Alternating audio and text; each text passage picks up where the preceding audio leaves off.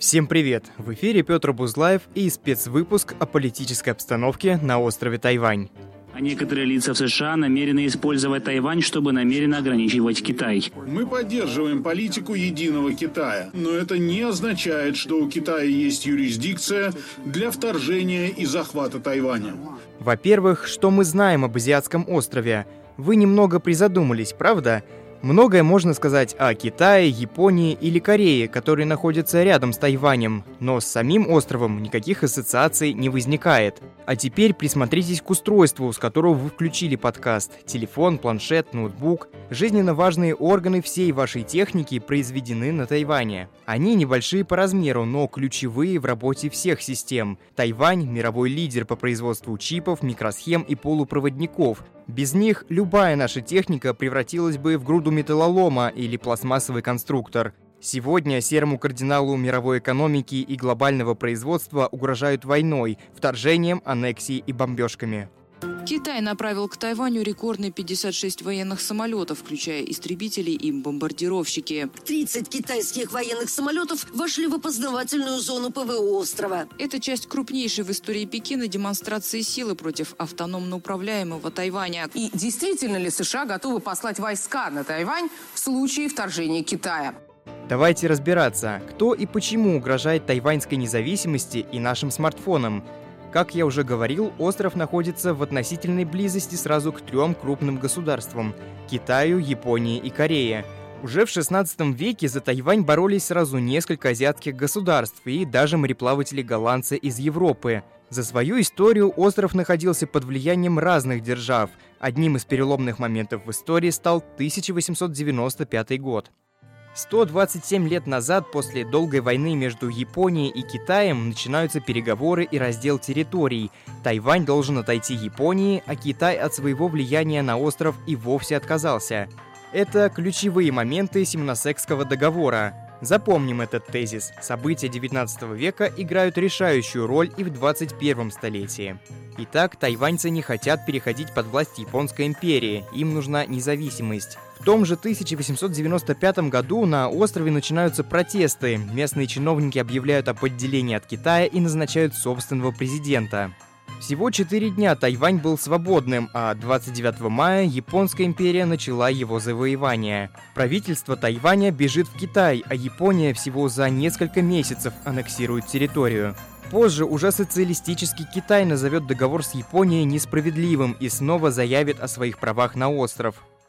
А что Япония? Эта страна как раз и придала Тайваню его современный облик. На острове начали строительство заводов и железных дорог. В 20-е годы для региона были написаны даже отдельные демократические законы, но с приближением Второй мировой войны ресурсы и технологии острова милитаризируются. Это связано с тем, что Япония была одной из стран оси и вместе с Германией и Италией готовилась изменить вид политической карты мира. Однако попытки стран оси успехом не увенчались, нацистский блок потерпел поражение. После Второй мировой войны Тайвань вновь отходит под власть Китая, которым к этому моменту уже несколько десятков лет руководит политическая партия Гаминьдан.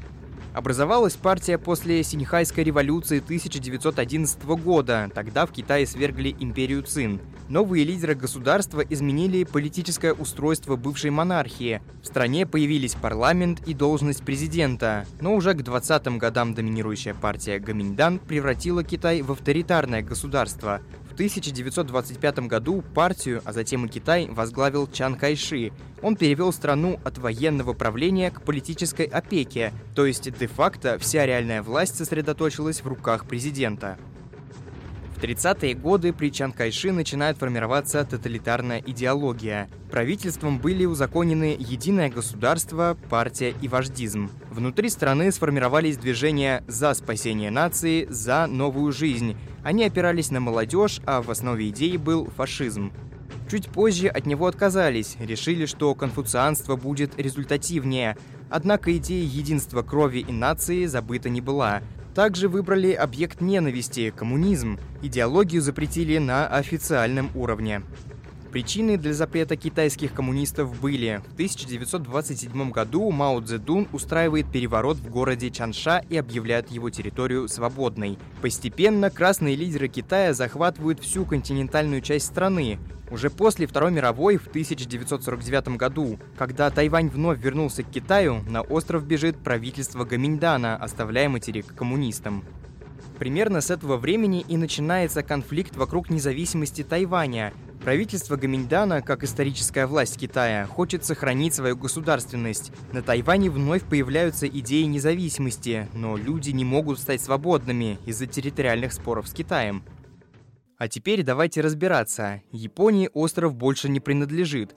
Китае появляется коммунистическое движение и захватывает страну. Чан Кайши проигрывает Мао Цзэдуну, но хочет сохранить власть. В дело вмешиваются два международных договора. Сбежавшее правительство Тайваня говорит так, Японии остров не принадлежит, а Китай от него отказался навсегда по Симоносекскому договору. Об этом мы говорили чуть раньше. Но Китай, конечно, не хочет оставлять такую важную территорию. Мир только что пережил две мировые войны, и терять крупный военный плацдарм китайским коммунистам было бы глупо. Поэтому они выдвигают Тайваню контраргумент – Потсдамская декларация. В документе сказано «Тайвань – это Китай, и никак иначе». Получается, один правовой документ противоречит другому таком полуспорном состоянии Тайвань развивался как отдельное государство. Китай считал остров отколовшимся регионом, который в случае необходимости они обязательно вернут. При этом остров во многом зависел от решений Пекина, а на тайваньском паспорте всегда была приписка «Республика Китай». Мировое сообщество первое время признавало именно последователей Гаминьдана официальным представителями власти. Только через 20 лет, в 1971 году, Китай в ООН представили коммунисты. В начале 70-х налаживать отношения с коммунистами начали и США. Вашингтон придерживается позиции Пекина о политике одного Китая, но и отреагировал на заявление об агрессии в сторону Тайваня. Начинать войну против желания свободы недопустимо. В 1979 году США принимают акт об отношениях с Тайванем. Среди прочего, продажа острову оружия для защиты от возможного военного нападения, а цель акта – урегулирование напряженности между Китаем и Тайванем. Однако из такой поддержки родилась политика стратегической двусмысленности. Получилось так, что Вашингтон одновременно и признавал Тайвань Китаем и помогал острову добиться независимости.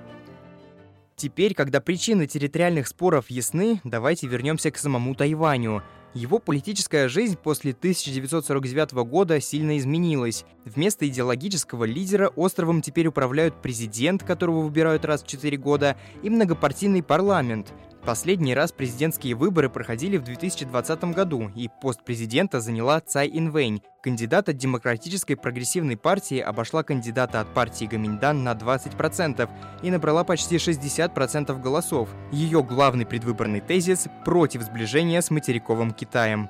Нет необходимости в объединении и у правительства острова. Экономика Тайваня построена на сотрудничестве и с Америкой, и с Китаем. Электронику, которую производят на острове, используют во всем мире. А в 2021 году рост тайваньской экономики обогнал китайскую, крупнейшую в мире после США.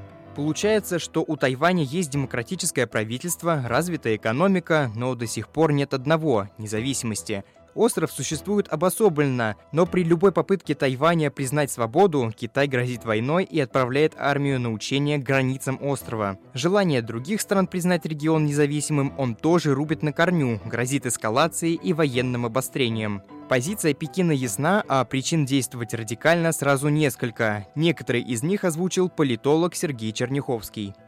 Во-первых, Китай считает, что это одна страна и один народ естественное стремление к воссоединению. Во-вторых, э, это определенная мощная производственная база. В-третьих, это определенные стратегические позиции в море. Ну, самое это главное для Китая, понимаете, вот для него вот чисто практические вещи, они немножко вторичные. Для него важна идея, что это Китай, что это одна страна.